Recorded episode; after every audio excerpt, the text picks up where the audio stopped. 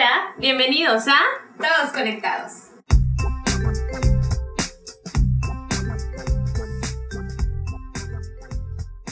El día de hoy traemos un tema muy importante por este mes, pero antes de comenzar, les recordamos que yo soy Saidi y yo Estefanía. Y esta semana, ¿cómo has estado, Estefanía? esta semana he estado bien, mejor, ahí vamos mejor que otras semanas, así que pues poco a poco, ahí vamos, ahí vamos. Sí, te ves muy feliz. Ay, gracias. Si bien está al lado de mí, sí se ve con mucho vibrar. Está vibrando alto. Vibrando alto en Tulum.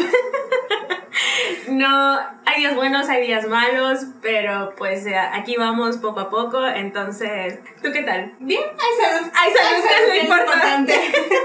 Vamos a frase. nos representa, hay salud, que es lo importante.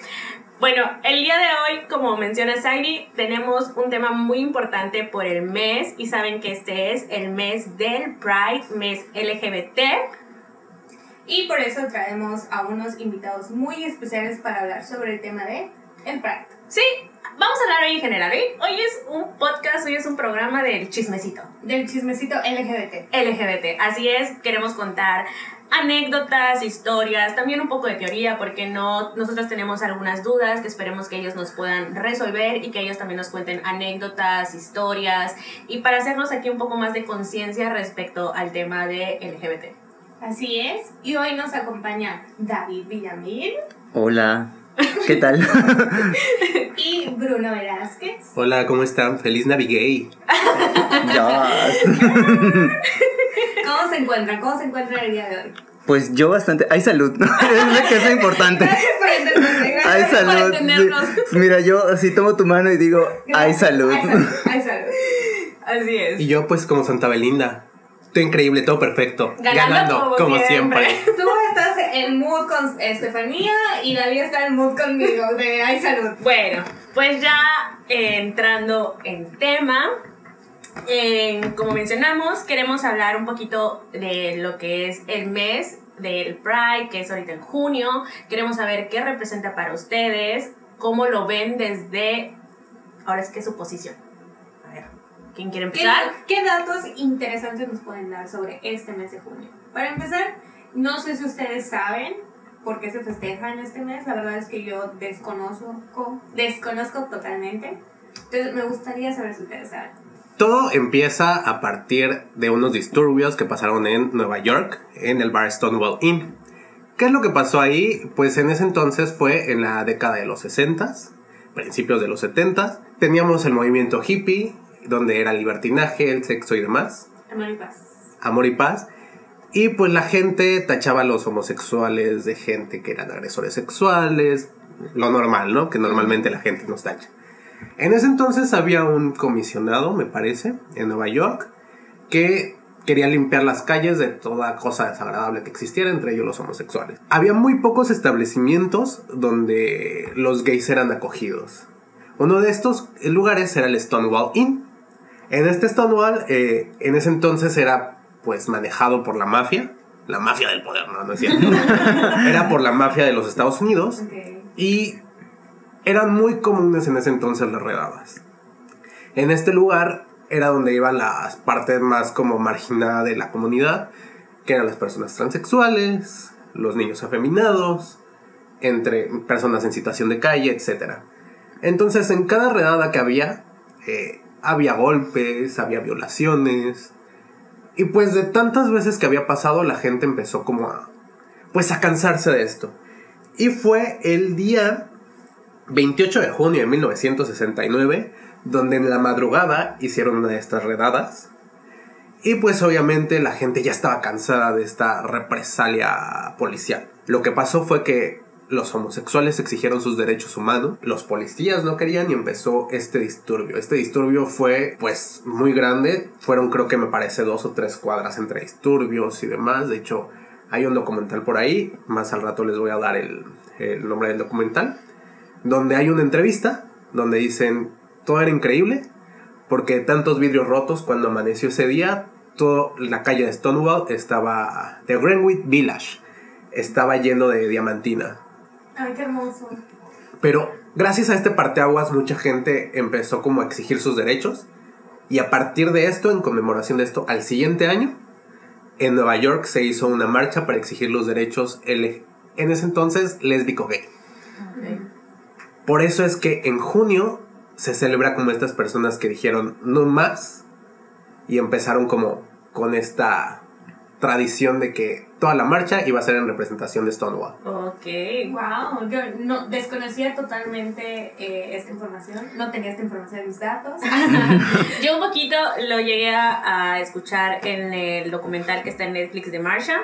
Entonces ya tenía un poquito de noción, pero no tan abiertamente como lo estás comentando ahorita. De hecho, igual hace poquito vi un documental, otro documental, este, en donde hablaban sobre las políticas que tenían los policías para detener a las personas. Y muchos decían que si tú, no te, si tú tenías, o si no tenías creo que tres prendas que correspondieran a tu género, eras como candidato para ser arrestado. Entonces, sí, te- tenían como unas políticas pues demasiado ridículas.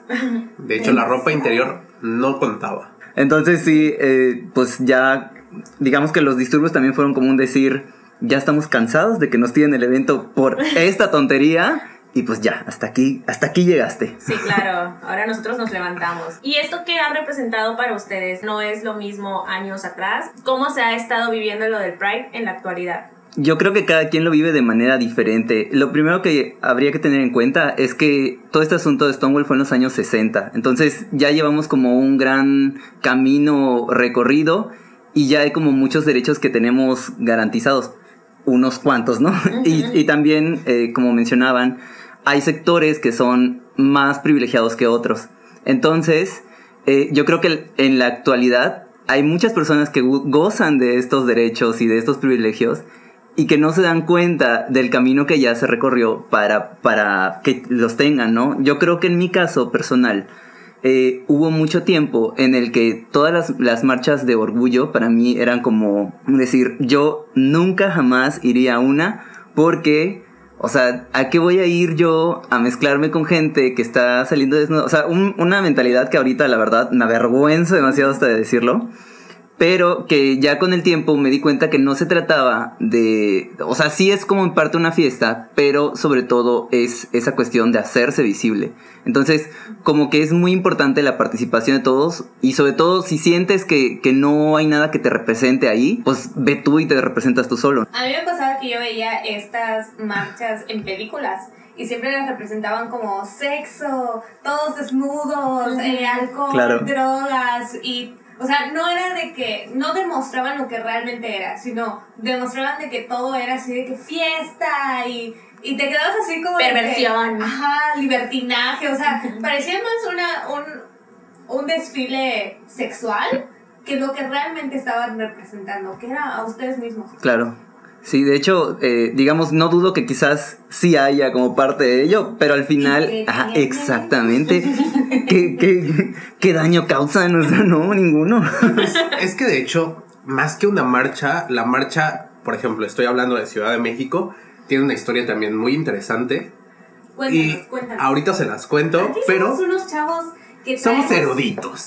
Eruditos del tema, Tal ¿no? cual. No sé si no se han dado cuenta, pero aquí somos personas que ven documentales. Así Exacto. Claro. Más, más nos que eruditos, más que eruditos somos personas que nos gusta ver documentales. Así es, nos gusta y Porque no somos expertos del tema, pero nos encanta indagar. Porque somos chismosos. Porque nos somos investigadoras. Yo siempre- de hecho estaba diciendo a Saidi que siempre en cada capítulo decimos, "Pues, investigamos el tema, investigamos bien profesionales Es que no somos chismosos, somos investigadores. somos investigadoras. Aquí todos, todo lo investigamos. Así es. Bueno, En continuemos. FBI, Claro, pero bueno, en cuestión de la marcha de Ciudad de México, se planteó que no fuera una marcha. Al contrario, justo como tú lo describiste, Saidi, la idea de la marcha de Ciudad de México es un carnaval. Es un desfile. quiero. Igual. ¿Por qué? ¿Qué es lo que pasa con esto? Nosotros sí se exigen derechos porque ca- cada mes se, va- se lleva la carpeta de los derechos que nosotros necesitamos, pero lo que se quiere demostrar hacia el mundo es como una onda de me puedes agredir, me puedes insultar, me puedes decir mil cosas, pero estoy aquí, no me voy a ir y estoy feliz de ser lo que soy. Qué hermoso. Eso es como de la idea del desfile de LGBT. Pero bueno, les cuento el por qué llegó esto esta marcha. Esto es gracias a Lambda. Después de los disturbios de Stonewall, pues obviamente hubo como un boom en diferentes partes del mundo. Pasó este hecho importante, por ejemplo, en Londres, donde la marcha gay se juntó con la marcha de los mineros porque ambos apoyaron entre ellos y se volvió este contingente enorme. Y en México, ¿qué es lo que pasó? Porque siempre los gays mexicanos estamos viendo la historia de otros países y la lucha que han tenido otros países, pero no nos ponemos a investigar de de qué es lo que ha pasado en México para nosotros tener estos derechos. En México ya había varias asociaciones que se dedicaban a defender los derechos de la comunidad, pero no fue hasta 1971 donde la red Lambda se juntó con la red de lesbianas mexicanas y crearon la primera marcha LGBT. En esa primera marcha fueron aproximadamente 50 personas que marcharon desde el Ángel de la Independencia hasta eh, la central de policía, que en ese entonces se ubicaba creo que por Tlatelolco, que es todo reforma. Pero ¿qué es lo que pasó con ese contingente? Fue humillado. Los mismos policías la disolvieron porque pues no era algo pues sano para la sociedad en ese entonces. Entonces era una mala imagen para México que un grupo de maricones en ese entonces pues estuviera haciendo tanto revuelo. Al siguiente año, la Rey Lambda fue cuando dijo, ¿saben qué? Van a humillarnos otra vez, pero no nos vamos a dejar. Vamos a seguir de frente. Sigo aquí y no me voy a ir. Pues estás contando esto y me estoy erizando con Sí. todo lo que me estás contando. Porque Es que sí, es algo muy una- bonito. en una montaña rusa de que me siento tan orgullosa de estas personas que hicieron esto y me enoja tanto las personas que no lo entienden y que hacen cosas que estoy erizada. Es que mira, como decía, como decía David, todos los homosexuales pasamos por este proceso. Todos pensamos que la marcha es algo ridículo, que no nos representa. ¿Por qué? Porque estamos criados en una sociedad machista, donde algo que no va con las ideas de género es algo que tenemos que repudiar. Hasta que empecemos a investigarnos, a checar y empecemos a acercarnos con la gente con la que somos afines, donde entendemos el por qué es esta marcha. Entiendo a muchas personas que dicen que no los representan. No los critico ni quiero cambiarles de idea. Solamente así les hago ver que gracias a esas personas tienen los derechos que tienen. Así es. Cada quien habla desde su montaña de privilegios. Pero los derechos que yo tengo ganados son porque hubo una mujer transexual que se atrevió a salir a las calles en tacones, en peluca, a recibir insultos de los demás, pero crear esa agresión visual para que la gente empezara a aceptarlo. Y sabes, he visto eh, mucho, ahorita que comentas esta parte, que de, dentro de la misma comunidad LGBT, a las que más atacan, a las personas trans. Sí, como decía Bruno, eh, son como las personas que representan todo aquello que una sociedad machista repudia, ¿no? Eh, son personas que se atreven primero a autorreconocerse como personas que, que no se identifican con el sexo con el cual nacieron, ¿no? Y a partir de ahí y de ese viaje de autoexploración y autoaceptación, deciden expresar cómo son.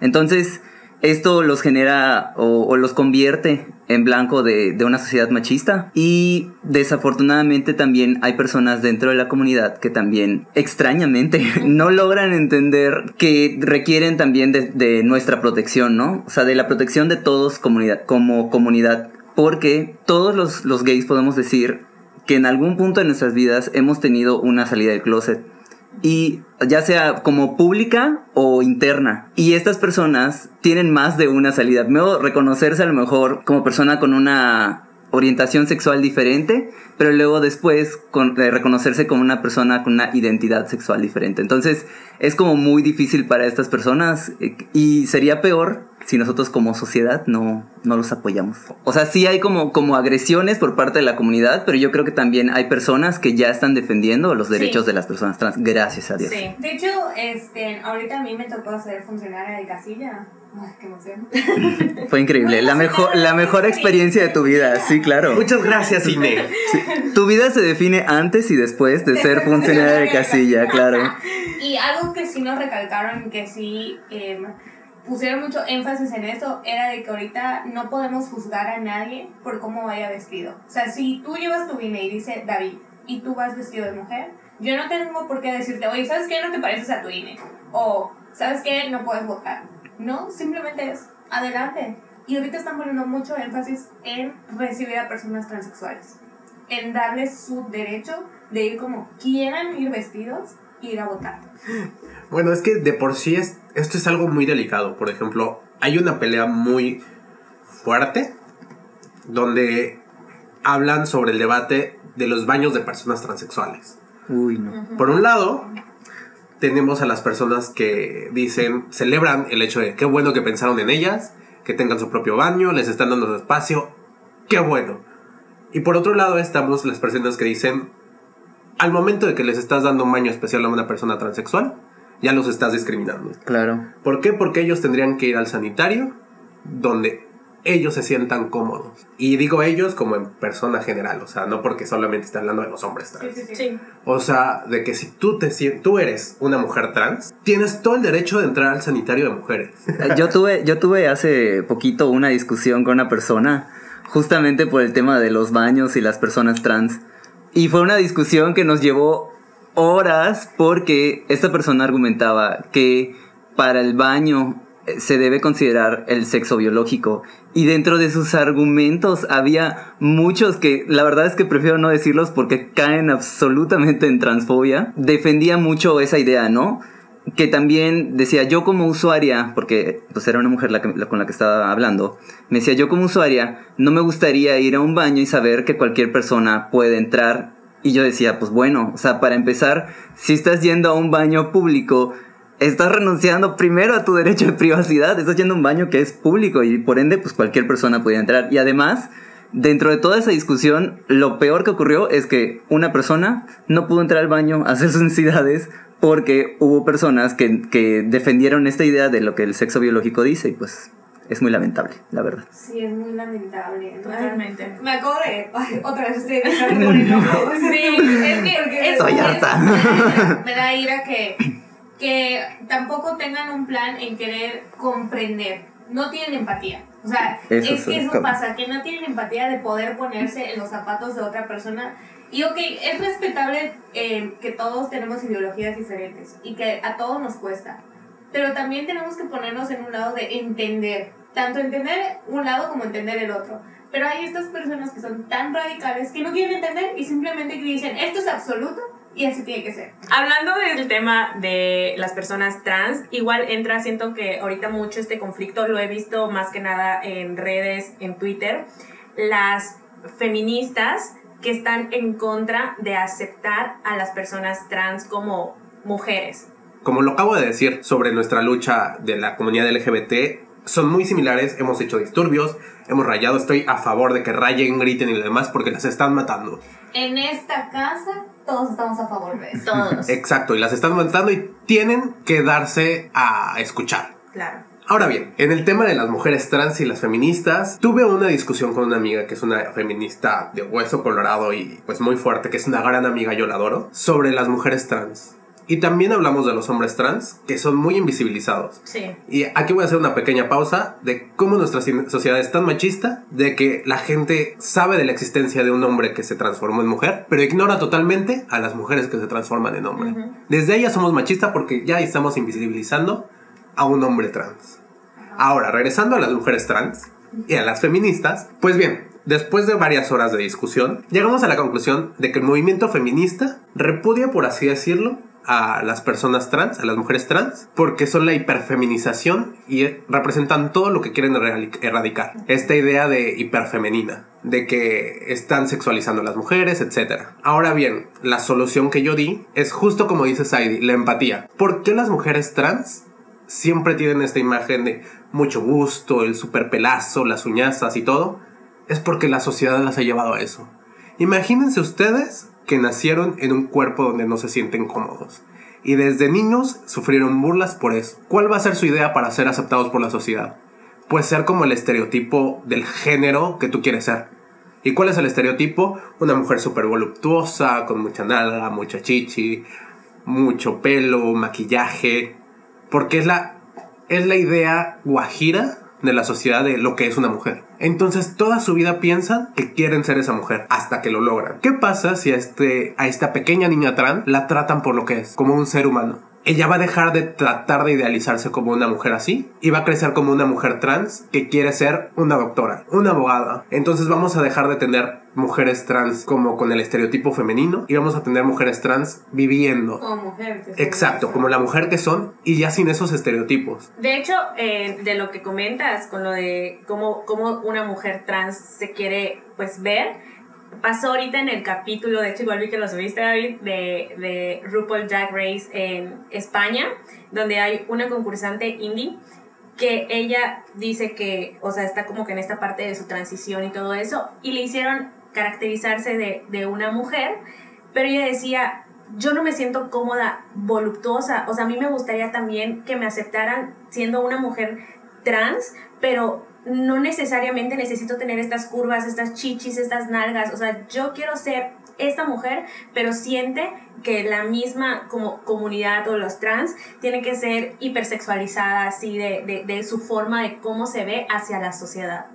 Tiene que ser Barbie, o sea, tiene que Ajá, ser el modelo y ella Barbie, decía, yo no- mujer con un cuerpo diverso. Así es, y yo decía, yo no me siento cómoda con este tipo de cuerpo, yo me siento cómoda con mi cuerpo, pero la gente no puede aceptar que, que soy una persona trans con este cuerpo. Sí, al final las mujeres trans, como me dijo mi amiga, cada quien tiene que luchar desde su trinchera y las mujeres trans tienen cabida en dos trincheras, que es con nuestra comunidad, que es la comunidad LGBT, pero también ellas merecen su lugar en la, en la ¿cómo se llama? En el movimiento feminista. Porque como alguna vez lo dijeron en Pose, ser mujer no solamente son tus genitales, es todo lo que has vivido y el cómo te desarrolla. Y los genitales no te hacen, te hacen por el sexo biológico, quizás, pero también aprendamos que no solamente hay dos sexos biológicos, hay infinidad y hay que investigarnos de eso. Yo siento también, o yo tengo esta ideología de dejar de clasificarnos por tipo de personas. Yo siento que en el mundo existen personas buenas y personas malas en todos los ámbitos. Y estar em, clasificando, tratando de, de seccionar a, a la sociedad, es, es hacernos minoría todos. Es estarnos haciendo minoría para que nadie tenga voz. Al Existe- final es, este, es personas buenas contra personas, Personas malas. malas, de todos los ámbitos, porque en todos lados y hasta en las mismas feministas hay personas malas Y personas y hay personas buenísimas. Y eso creo que de ahí parte para entender y comprender a las personas. Exacto, y yo por ejemplo los invito a que en vez de pelearse, hagan lo que mi amiga y yo, debatir. No traten de cambiar la ideología de la otra persona porque no lo van a hacer. Así es. Den sus puntos del por qué piensan así y quizás van a lograr abrir como esa ventana al, ah, por eso pasa esto. Y respetar los puntos de vista de cada quien. O sea, es eso. Exacto. O sea, no es eh, un debate y respeto tu opinión, tú respeta mi opinión y así todos vamos a vivir felices y no estarse peleando el uno con el otro a ver quién gana. Exacto. Y también háganlo con mucho respeto, porque yo he visto eh, que tratan de hacer estos debates en Facebook, pero realmente no debaten con nada, simplemente se están tirando hate. Ah, sí, están buscando de dónde está la herida abierta para meterse más. Sí, sí lo he Sí. visto, es horrible. Y bueno, otro punto importante con respecto a lo del Pride, el mes y, y todo esto que lleva eh, junio, ¿qué piensan ustedes sobre aquellas marcas que solamente se ponen Super Pride?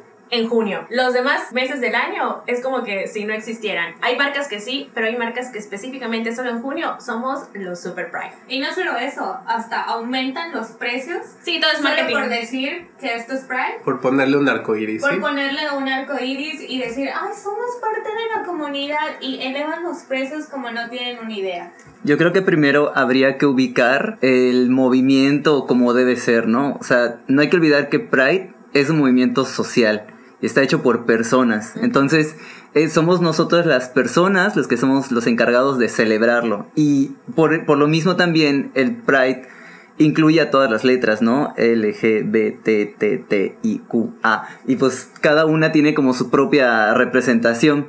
Entonces, cuando las marcas entran al terreno de las personas, pues claramente hay una intención al final de obtener un beneficio. Un movimiento social difícilmente se puede ver apoyado por una marca si, si digamos, la compromete a la marca esas ganancias que tiene, que tiene planeada. Entonces, para las marcas significa que cuando llega el primero de junio y que inicia el mes del Pride y que todo el mundo está celebrando su, su salida del closet o su historia o su propia existencia y además digamos como que hay asociaciones que también se encargan de, de celebrar, pues para ellos significa subir banderas, cambiar su logo y, y subirlo a Facebook o a cualquier red social. Prácticamente decir somos una empresa o somos un producto que apoya incondicionalmente a la comunidad LGBT, ¿no? Y que con nosotros ustedes se encuentran protegidos y demás. Y es un discurso precioso, es un discurso muy bonito en el cual muchos nos podemos sentir muy incluidos, pero la realidad puede ser otra. O sea, hay algunas ¿Me marcas. estás diciendo que las marcas son hombres? Pues, mira, hace, hace rato que dijiste, hay personas buenas y malas, yo iba a decir, hay personas buenas, malas, y después estamos los hombres. Fuertes declaraciones. declaración. Qué sexista fue ese comentario. Sexista pero real. Pero lo apruebo. Modo. Así es, cancelado. Sexista pero real. Y ni modo. Ni modo. Ok, entonces, ajá, esas son como acciones de dientes para afuera por parte de las marcas porque dentro de la práctica hay cosas muy diferentes, ¿no? Creo que hay marcas que en cierto modo se han mantenido responsables y puedo, men- puedo mencionar, quizás no tanto en la práctica, pero al menos en redes sociales, una cosa muy divertida que sucede es el perfil de Doritos. El perfil de Doritos, cuando cambia su, su bandera, este, su, bueno, su logo por la bandera, hay mucha gente hetero que no sé por qué le gusta colapsar demasiado y entra a las publicaciones a, a manifestar que está colapsando. Entonces, siempre hay como grupos o grupas. La grupa. de- hay grupas de gente que llega a las publicaciones, pues prácticamente a tirar el evento a esa gente colapsada. Pero la verdad es que la tía Doritos se encarga sola de todos. O sea, la tía Doritos arrastra por igual a todo mundo. Y es una gran aliada y yo la amo. Mira, la tía Doritos y la tía Rocainol son, son las mejores. güey. No, pero aparte Doritos es- hizo algo increíble que ninguna marca había hecho y me sorprendió el año pasado que dijo que lanzó toda su, su marca de el Pride no solamente es en junio, es todo el año y celebra tu, tu, tu vida todo el año. Ya. Y con eso Doritos me tiene, aparte de que me tiene desde niño con esos malditos Doritos Pizzerola, por favor patrocínenos. Ahora acá estamos, mira. Bellototes, Doritos. No, o sea, lo que dice sobre las marcas es muy cierto. O sea, hay muchas marcas que, primero de junio, puntualitos, 12 de la noche, su bonita imagen arcoíris. sí. Y uf, pero llega julio, ¿qué? ¿Qué pasó? ¿Los ¿Quién qué? eres? ¿Quién eres? O sea, exacto, es como mi liga de ayer, que en la noche me amaba y hoy Pero ya no ¿Me estás existe. diciendo que, los, que las marcas es un hombre? Confirmamos nuevamente. Confirmado. Regresamos al estudio Saidi. No, o sea, y la verdad es que estas marcas empezaron a hacer esto desde que muchos estudios revelaron lo que es el dinero rosa. ¿Y qué es el dinero rosa? El dinero de todos los gays. Porque nos decimos minoría, pero levantas una piedra y sale el joterío.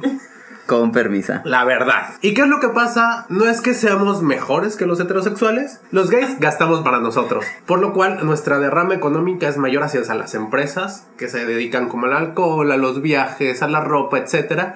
Y esto se dieron cuenta y nos tocaron en el tema más sensible que tenemos. Porque todo gay tiene un trauma cuando salió del closet. Y cuando le dicen orgullo y un arco iris, nos sentimos, como dice este David, nos sentimos identificados y lo queremos ya porque nos sentimos identificados y ah, esta empresa está conmigo. Pero la verdad es que no. La verdad es que la mayoría de las empresas están buscando nuestro dinero. Diferente sería que dijeran, ok, vamos a vender este producto en el Pride y este dinero se va a ir a una asociación. Exacto. A alguna fundación para... O a lo mejor que la mano de obra está hecha por pura gente LGBT y se le dio empleo a toda la gente para producir todo esto. Y de hecho, también. los invito a buscar porque hay marcas que sí lo hacen. Sí, Tal sí. vez no son marcas enormes No como, marcas como otras marcas, exacto, pero hay marcas nacionales que están brindando apoyo, por ejemplo, que dan parte de sus ganancias de sus productos Pride a Casa Frida, que es una casa, que es un asilo a ancianos de personas trans. Órale. O sea, realmente, ¿cuántos de nosotros conocemos una persona trans mayor de 60 años? Wow, no. No. Y siempre son abandonados. Sí, claro. Entonces, hay varias marcas que están dando dinero hacia esta este, pues, asociación. Qué bello. Y pues algo que les voy a decir, que es algo muy cierto y que está sonando, salgan a marchar este 26 de junio. Pero la marcha es de nosotros. No es de ninguna marca ni nada. No vayan a la marcha que están organizando las marcas. Porque no es su marcha, es nuestra marcha. Salgamos a marchar. Salgan a marchar. Eh, Sin marcas, la marcha se marcha. En cuestión de marcas, hablemos de una en específico que ha resonado mucho. Uber. Y estamos hablando de Uber. Uber. ¿Qué es lo que Uber. pasa con Uber? Uber sí es una empresa abiertamente gay friendly. Lo malo de ellos, bueno, no es que no es lo malo, es algo que era evidente que iba a pasar. No pueden darle la capacitación a todos sus choferes para que entiendan la diversidad sexual. Por ejemplo, otra, ajá, claro, otra drag queen de Seos Fab también sufrió un robo eh, por parte de sus pelucas, o sea, contrató, o sea, pidió otra vez de la aplicación que le llevaran unas pelucas a su domicilio y la persona que se las iba a llevar como que hizo el registro de que las entregó, pero nunca las entregó y se fue.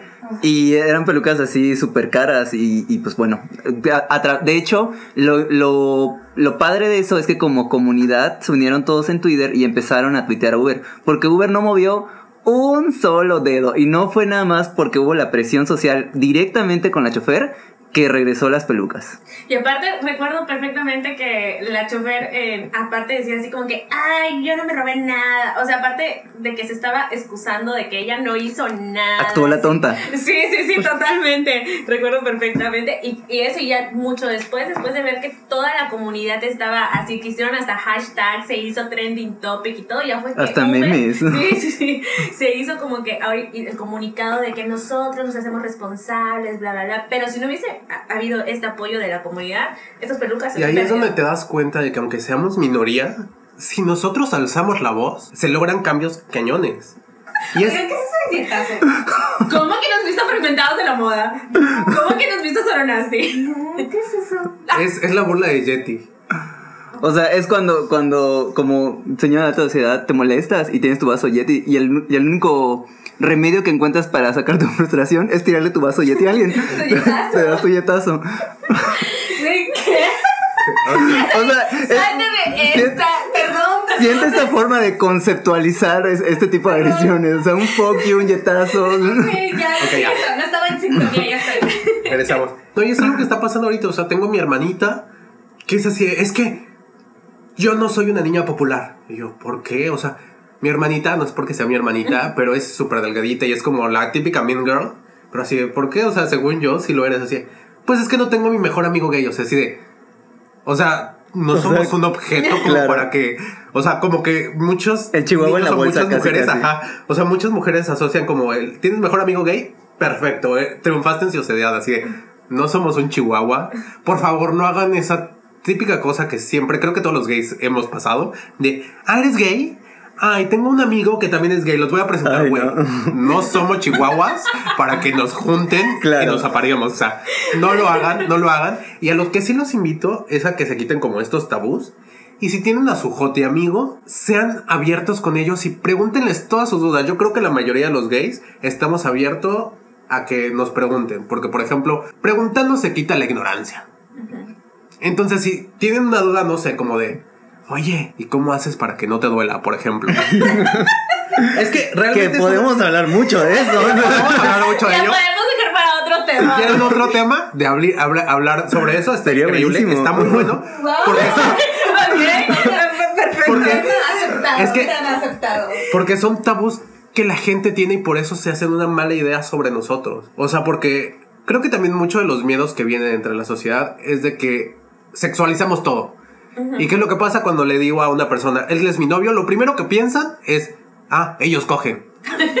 Pero ¿quién va arriba y quién va abajo? Es así como que, güey, como, ¿por qué te preguntas eso? Yo he dicho a personas mayores, así como que, ah, sí, tengo una amiga y fue con su novia. Oye, pero ¿quién es la niña en la relación? Ay, sí, Exacto. qué peco. Pero ¿quién es el niño? O sea, ¿pero qué son? O sea, ¿ella qué es y ella qué es? Ellas son personas. Exacto, o sea, ese es uno de los problemas. Dejemos de dejar de sexualizar Mejor las cosas. pregúntate ¿Quién es la dramática en la relación? Exacto. Siley. Así, y les voy a contestar las dos. Debemos dejar de sexualizar las cosas y cuando te digan es mi novio, sí, obviamente hay relaciones sexuales, pero no es lo único. También tienen que ver que a nosotros nos gusta empiernarnos y dormirnos todo el día y ver series. Y tenemos que ver también esa parte del amor. ¿Qué opinas, David? ¿Qué Yo pedo no con tu tengo- pareja? Yo no tengo nada que opinar aquí. Editen esta parte, déjenme fuera. O sea, Déjame, voy a llorar. mira, no, no, no. ¿Sabes qué? Yo llorar puedo opinar cuando, cuando me invites al de, al de responsabilidad afectiva. Ahí sí lo hablamos. Ahí sí le hablamos, Yo ya ¿ok? no sé si esté preparada para una parte 2 de responsabilidad afectiva. Ah, yo sí. Yo lo hago contigo, David. Ok, No, perfecto. me quedé con mucho que decir todavía. Yo sí, sí, sí, Estefanía, se va de esto. de- a partir de ahora, todos conectados con Bruno, Said y David. ¿Ok? Mira, ve a crearte tu propio podcast y no me estés cri- quitando mi protagonismo. Este es tu programa, yo para que te incomodo, quédate con tu programa, chula. Nos quedamos 125. Gracias. No, pero sí, dejemos de sexualizar. Y justo como decía David, hay que empatizar. Hashtag, ponte en los tacones de tu hermana. Ya.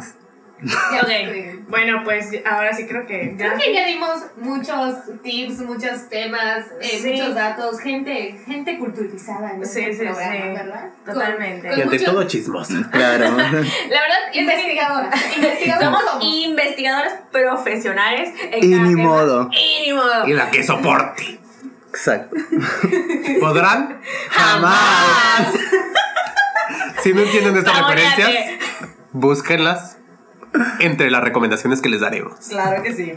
¿Por qué te atacas? Yetazo para Saidi. Podemos abarcar más de estos temas de cuestiones LGBT. Creo que hay todavía dudas con respecto a esta gran gama que hay. Que Es podemos... más, que manden sus preguntas. Ay, ¿Por sí. qué Me no hacer un programa donde a Me partir parece. de aquí que manden todas sus preguntas, sus dudas y David y yo yo creo que no tenemos Exacto. pelos en la lengua y hasta la pregunta más burda que digan, ay no, ¿por qué se los va a preguntar? Yo- Pregúntenla. Nosotros, Yo como amo contestar preguntas incómodas. y aparte como amo. transparente. ¿cómo? Exacto, sí, Las preguntas asquerosas, transparentes. Créanme, hace un rato tuvimos un tema, Muy transparente, Muy transparente. pero que nos unió a todos. pero que no nos ha salido. Así que, Porque aquí estamos todos conectados. Exacto. así que manden sus preguntas y nosotros se las contestamos. Me parece bien, yo creo que para el próximo mes podemos sacar otro programa con ellos, así que ya saben, mándenos sus preguntas y aquí las estaremos resolviendo todas. Ya. Así es. Y antes de finalizar el episodio, ya saben que nos encanta recomendar películas, canciones, que siempre son canciones, eh, lugares o cualquier, cualquier cosa que se nos ocurra Así es. para que usted lo vea. David, ¿tu recomendación? Ok. Encontré que en el Twitter de Netflix subieron un maratón de 31 películas LGBT para ver durante todo este mes y he estado como siguiendo todas las películas. Hay algunas buenas, otras no tanto, otras que enseñan, otras que no tanto, pero hasta ahorita la que más me ha gustado y la que más me marcó es una que se llama Elisa y Marcela y esa se las quiero recomendar mucho. Bruno, ¿tu recomendación? Ok, recomendación. Tengo tres recomendaciones. Ay, Dios. Perdónenme. La primera es una película y se llama Bent y el Triángulo Rosa. También quiero recomendarles eh, el Instagram del Comité Orgullo de México. Y la tercera es mi marca. Perdónenme, tengo que decirlo. Eh, tengo una marca de accesorios fetichistas, arneses y demás que se llama Lo Bructor. Búsquenla, es Lo Bru, como de brujo. Ctor, Lo Bructor. Estefanía. Mi recomendación para esta ocasión es una serie, ya no es música, Ay, qué milagro. es una serie muy importante para mí. La verdad cambió mucho mi perspectiva de ver muchísimas cosas y la pongo en el top 1 de mis series favoritas y es La Veneno. Es increíble esa serie. Increíble. Ok. Para mi recomendación, em, eh, esto creo que todo el mundo lo conoce, pero la verdad fue algo importante para mí porque esto me introdujo al mundo LGBT, me hizo sentir empatía, me enseñó demasiadas cosas y es RuPaul Drag Race. Creo que es la representación más grande de lo que existe en, en este mundo del drag, de este mundo LGBT. Y creo que todos conocemos a RuPaul. Yo me acuerdo de él desde muy chiquita, verlo creo que en un programa de Beach One, si no me equivoco. Igual estuvo en Sabrina. Y sí, que, que él fue mi representación, o sea, siempre, siempre ha estado ahí. Y pues de, de esta serie, pues sale también lo que es la más draga en México, que también está buenísimo, que también te hace querer, entender, de tener esta empatía con lo que pasa aquí en la Ciudad de México, o sea, acá en el país de México. La verdad está muy bueno, no se lo pierdan, Y ahí está Cordelia. aprenden muchísimas cosas. Yo creo que hay que hacer un capítulo también sobre drag, que no tocamos ese tema en este capítulo, pero sí hay que hacer como un especial de, de drag queens. Me parece muy bien. Está bien, aceptamos volver.